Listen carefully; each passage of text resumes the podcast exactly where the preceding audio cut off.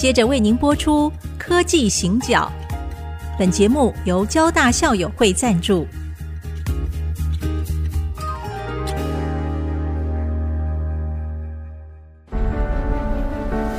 从区域情势、产业变迁到文化体验，娓娓道来全球供应链的故事。欢迎收听《科技行脚》。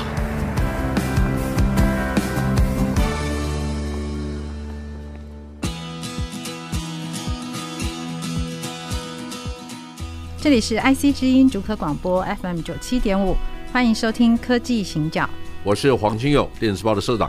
我是温怡玲。呃，我想应该当中有很多人应该都开工了，所以先祝大家开工大吉。大吉是这样也算吉祥话。对对对对，当然是。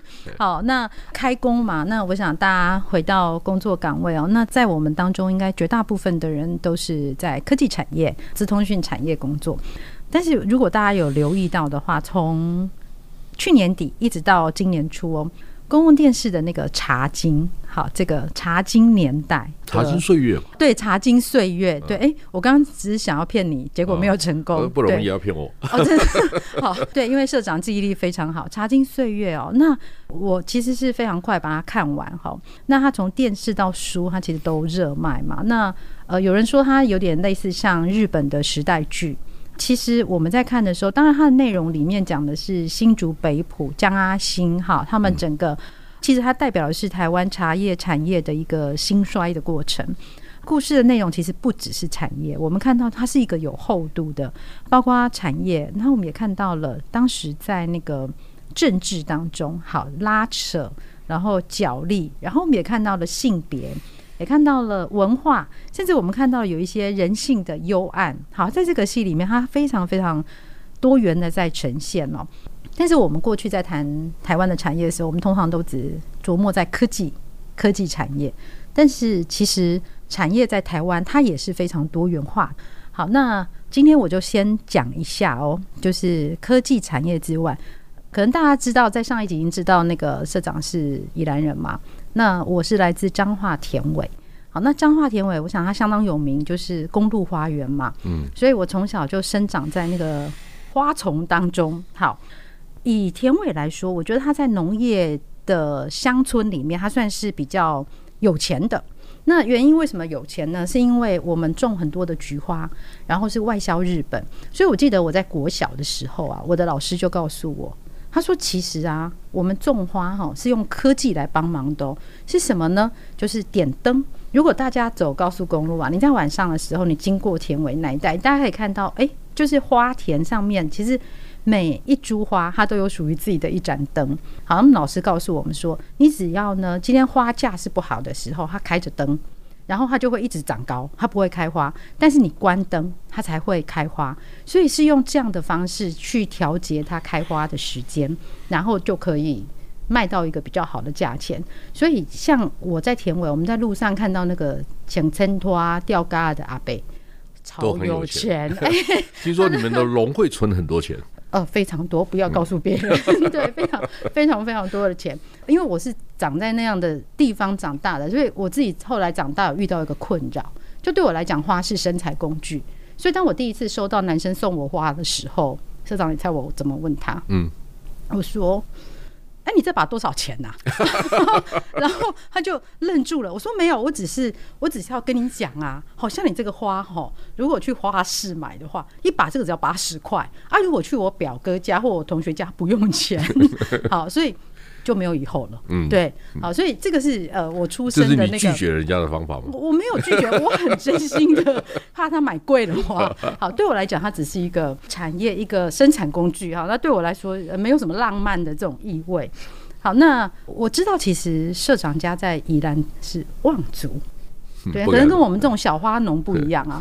对，那不知道社长你所看到的台湾的这种区域的产业的面貌，会不会跟我看到不太一样？我想应该很不一样哈。嗯、我常常跟很多朋友讲，我我这一辈子啊非常幸福，我在科技业工作，科技业工作面对的往来无白丁。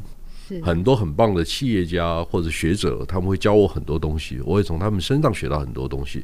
那我就在幻想一下，这个跟我的出身背景很多事情到底有什么关系？啊，我想也许是蛮特别的哈，就是家里的背景哈，我不敢说我们家是望族啦，因为在台湾真正的望族，雾峰林家啦，什么那个才叫望族，板桥林家啦，哎，啊，鹿港辜家啦，那个我承认啊，高雄陈家都是望族。像我们这种家庭，在台湾所谓的地方士绅呢，其实也不算少，好，所以不用把它特别 highlight，反而从另外一个角度，每个人的人生都是独一无二的。你为什么不去从你自己的角度去理解你的家族，嗯、理解你的故乡呢？每个人都不一样啊。是，你为什么不去珍惜它？你会喜欢它？所以你一定不会问人家一束花多少钱？不会，啊、我不会。那我我告诉你哈，就是说，我说我们比较特别，是因为我知道我们家应该是因为太平天国骚扰闽南的时候，是才逃难到台湾来。第二个，因为西部都已经被占领了。所以我们只能到后山，嗯、就是到宜兰去开垦。因为你们等于比较晚才，我们比较晚到，我们大概就一百六十年而已哈，是比较晚。然后呢，我们家带着手艺来的，我们家是造船的家庭，造。我们在大陆就造船哦，我们家族在大陆就造船。所以你们其实，在大陆就是住在海边、河边、河边、河船、河船、河船。哎、然后呢，我们搬过来就在乌石港造船。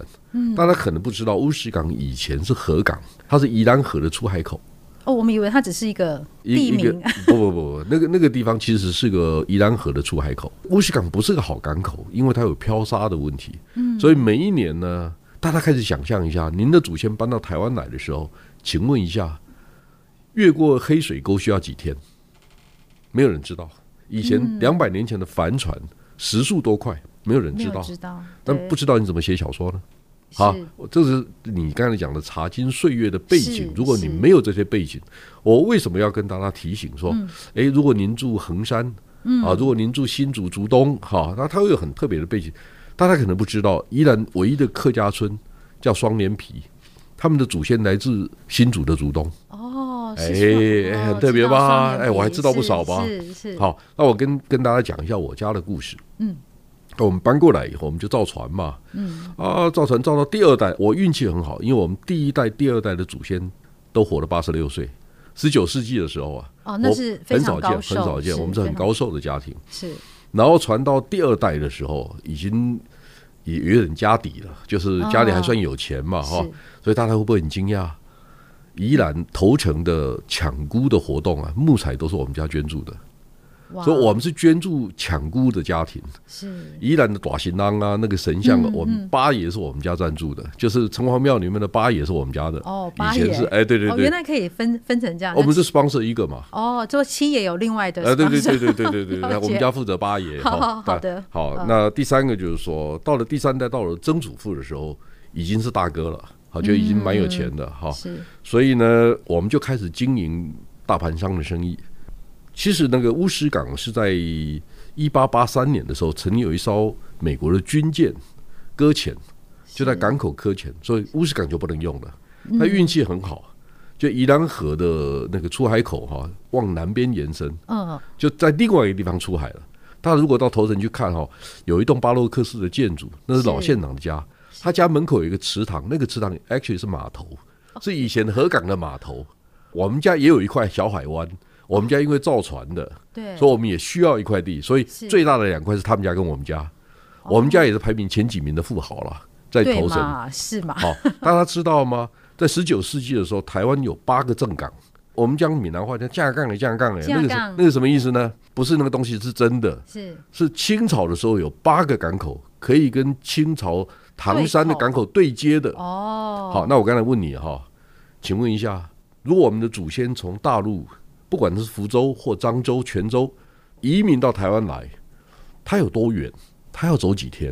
大家都知道哈，闽南人有一句话叫做“六流一死三回头”，嗯就六百分之六十留下来变成我们的祖先，是百分之十呢死在路上，百分之三十呢太累了就回去了，三回头。是好，为什么这么累呢？风险很高的。是我查过，从漳州一路到基隆两百二十二海里。嗯。当年的帆船大概一小时两海里，所以他要跑一百一十个小时，那你就算一下，要五六天。是。那大家知道台湾海峡啊，东北季风吹的时候啊，对，那很危险，海象是非常海象是不好的，的，所以它一年只有几个时间可以行船，嗯嗯、所以大家要知道这个背景。还有宜兰更辛苦，为什么？到宜兰的船从基隆还要绕一圈，经过龙洞，你还记得吗？哦，我知道，那一带有漩涡。有暗流，哦、所以很多人在那边是不见的。所以是更困难的一个、哎、是是，所以大家知道这个我们祖先的背景是这样的背景。哈、嗯，好了，那一八八三年军舰搁浅了嘛，那港口就往南移嘛。是是。那往南移呢，就在头城的老街就形成了一条市集。哦、我们家是南边的一号、二号。哎，好的，所以我们刚刚其实知道了整个宜兰在开垦上面它的那个背景知识哦。那产业分析师果然在谈那个是不太一样的，所以我们连几海里我们都已经知道了。那我们可以先休息一下，等一下我们再继续今天的分享。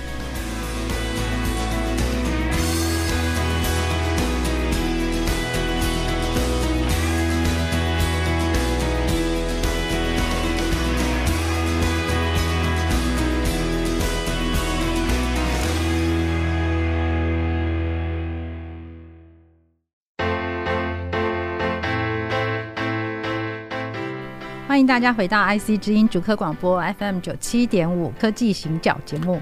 我是黄金勇，我是温怡玲。好，我们刚刚听到了关于宜兰的，呃，虽然听起来好像是在谈社长你们家族的故事，其实它不是。我刚刚听起来，这不只是一个家族的事情，很像那个茶金岁月。它其实在讲的是整个宜兰的开垦，然后开拓史，对，还有它整个产业的转变。我刚刚听到，其实还蛮讶异的一件事情，就是港口哎变成了一个小湖，好，对对对，对，它是河港，后来变成河港，它是怎么样？所以这个沧海桑田呢，它这个这个转变的过程，是不是？我觉得非常有意思。我有一次读到一本书哈，他谈到说，近代最有名的史学家叫汤恩比啊，是汤恩比跟日本的史学大师织田大作两个人对话。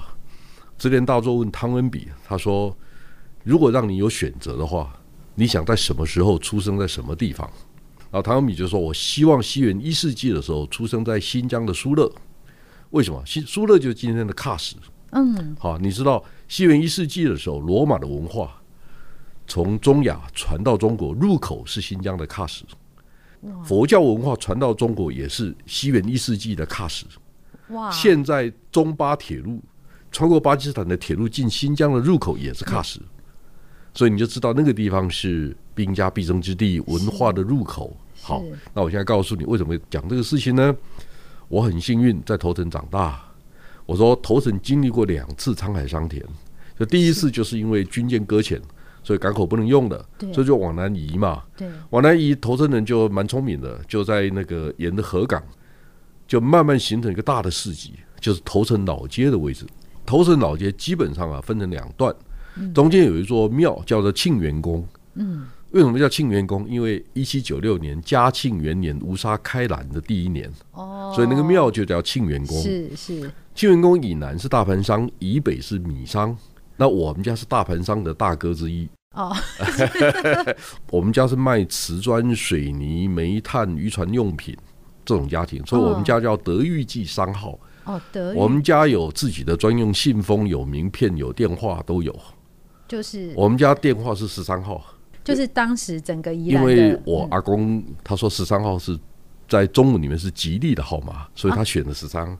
哎哎，很特别。我们一号是镇公所，二号是头城国小，三号是县长家，四号就是我们家。但是我们阿公不想选四号，所以我们家电话十三号。是是是，我拿过那个有眼睛的、有耳朵的那个电话机啊。我们家年纪太小了，对，没关系哈。但我跟你讲哈，我觉得一八八三年是个改变。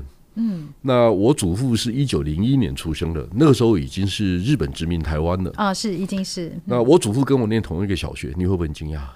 就日本人开垦殖民台湾的时候，开始引进基础教育嘛，哈，是。所以我祖父是跟我念同一个小学，公学校那个。对对对对对，那头城国小今年是第一百二十年，哇，它是很老的一个，很因为宜兰开垦比较早。是你如果在头城国小旁边有一个地方，那个里叫做五营。嗯，好，武将的武，打打仗那个武哈，营是营队的营哈，好，就露营的营。是。为什么叫武营？你知道吧？因为十九世纪初的时候有海盗，那清朝觉得在港口蛮重要的，所以派了一队可能一排啦，或者多少人在这哦住在就住在武营，哦，有那个武营就士兵派过来，士兵派过来哦住的地方，那个现在就是头城国小的所在地。哦，我们家都是头城国小毕业的，哦哈好是。所以呢，我祖父念完小学，小学以后呢，我们镇上比较有钱的人家就十几个人就找了两个老师教他们唐诗宋词，所以我祖父他们十几个人全部都是诗人，他们都是同学。哇，第二个，十六个人当中两个当了县长，哦。所以依然第一任、第二任的县长都是他们哥们。是。第三个，我们这十几个家族啊，共同开放了一座庙，嗯。那座庙叫唤醒堂。那我们家赞助的神是辛弃疾，你会不会很惊讶？呃，我第一次知道辛弃疾也是神，呀，哎因为中国人谁都可以当神，只要毕业的就可以对当神。毕毕业了就 好，好，然后祖父为什么选辛弃疾？他有他的道理，因为我祖父是台湾文化协会的成员，哦，他是跟着蒋渭水在日据时代要革命的。是是，那我觉得，哎，我祖父很勇敢啊。哦然后呢，他一九一零年出生，对不对？一九二四年的时候，头城山洪爆发，头城的港口也被淹没了，被淤塞了，所以现在没有港口，现在都没有了，河港没了。对，好，那我祖父很很聪明，他那时候二十五岁，他就跟我曾祖父讲，他说我们不能再造船了。然后呢，你给我一笔钱。他干了两件事情，嗯，第一个去日本进口锯木的设备，把我们家的造船厂变成锯木工厂，产业转型非常成功。资本投资先下来，对，这是第一，一个。是第二个呢，大家知道吗？台湾的老街都是在一九二零年代盖的，一九三零年前后，距现在大概一百年，差不多差不多九十年到一百年。对，但你知道为什么吗？嗯，因为日本在脱亚入欧，就日本到欧洲去学巴洛克式的建筑。是现在日本好，比如说京都府，京都府的办公室、市政府就是巴洛克式的建筑。是是，好，比如说日本东京的国会议事堂等等等等，哈，这地方有很多，巴洛克式建筑留下来嘛，哈，它大概传到台湾来晚了十年到二十年，嗯，所以台湾的老街，比如说三峡、大溪、湖口，很多的老街，哈，是。包括安平，哈，它有很多老街啊，大稻城，大概都是在一百年前左右盖的。那头城也是一样。对，好，那问题来了，一九二四年头城不是山洪爆发吗？是好，就很多人继续盖房子，就是脱亚入欧嘛，就盖巴洛克式的建筑对。然后我祖父比较聪明，哦我祖父跟我曾祖父说，我们把老街的房子卖掉，然后到新街。哦，那因为日本人在截弯取直，他们叫四街改正，就是把那个以前闽南人盖的那个小巷子啊哦拉直。是，哎，我们现在叫从化，是吧对对对对，就是从化，就是从化，就是从化的意思哈啊。他开一条新路，叫做开兰路，开拓宜兰的开兰。啊是开兰路上面，那我祖父就跟曾祖父说，开兰路那边哈有一个酒厂，嗯，一千五百平，我们把一千五百平买下来，把旧的卖掉。后来老街变得不值钱，真的值钱的是新街，他换了一千五百平。都市的轴线转换，对对对，我们嗯在和平老街那个应该差不多一两百平大，哦，我们换成一千五百平的。所以我家出生的时候啊，你如果问我啊，你家在哪里？哇，我家那一排都是，我们家超过十个店铺，这是转型嘛，哦，转型很成功。的，嗯，很，所以我祖父很很 smart，哦，这是第一个个他聪明的地方。是。好，第二个他很有价值意识，他认为说人就是应该有自己独立思考的能力等等等等哈。所以他他是个诗人，是他有很多作品。他在二战的时候哈，大概有三百多首的著作。哇，那社长写诗吗？呃，没有没有，我当我没有问，社长写很多的报告，对 对对对，因为我没有时间写。哦好，那我祖父有很多的作品。嗯，后来我才发现，我祖父的作品很多是反制的，我蛮惊讶的。他跟县长两个是哥们，好，两个人到阿里山，我记得那一段话写的“祝山探胜景无涯”，祝山叫阿里山嘛，嗯祝山探胜景无涯，四笑樱花夹路开，就四笑樱花是日本人嘛。是是，啊，是，借问春天千尺快，就是哦旁边的快木对，啊，为谁欲作栋梁材？这是我祖父的作品。哇，就是说你的快木是被你砍走了，那是你的栋梁还是我的栋梁？是，他在要问这个问题。是，好，所以我也很开心，我有一个这样的祖父。对，这是第一个。第二个，我祖父非常重视教育。嗯嗯，好，我爸爸是老三，他有三个儿子，我祖父有三个儿子。我大伯是早稻田毕业的，我二伯是京都念中学，北京念大学的，哇，很特别吧？很他台大毕业的二伯是台大毕业的。是，好，那为什么到京都念中学呢？我们家认为我二伯是最聪明的，所以他是 before 大哥到日本念书之前，他已经在京都念中学了。哇，小留学生，小留他是 十三岁就到日本去了，第一 代小留学生。然后呢，呃，二战的时候，我大伯父早稻田念完了，就被征召去当日本兵。他在哪里呢？他在东京外围的千叶机场，他打那个 B 二十九轰炸机那个，是是，哎，他就负责那个。对，他是个炮兵班长。那二伯父呢，就从越过那个对马海峡。经过朝鲜半岛，经过东北，然后到北京念书。他在北京待了四年，所以你们会很惊讶。我二伯父跟我讲话的时候，全部是京片子，因为他在那边学，对，学了中文，学的非常好。然后他回来，他又重念台大，他后来台大毕业的。是我们家是这样的背景，所以祖父给我们这个环境跟条件。是，所以其实没有任何事情是单纯存在的，他一定跟你的家庭、跟你所在的故乡，甚至产业环境都有非常密切的关系。好，那我们今天的节目先进行到这里。等下一集的时候，我们再继续请社长来分享。我是温怡玲，我是黄清勇。下周一同一时间我们再会，再见。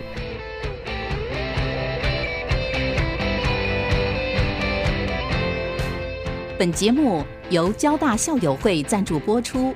交大校友会经营方针：创造被利用的价值。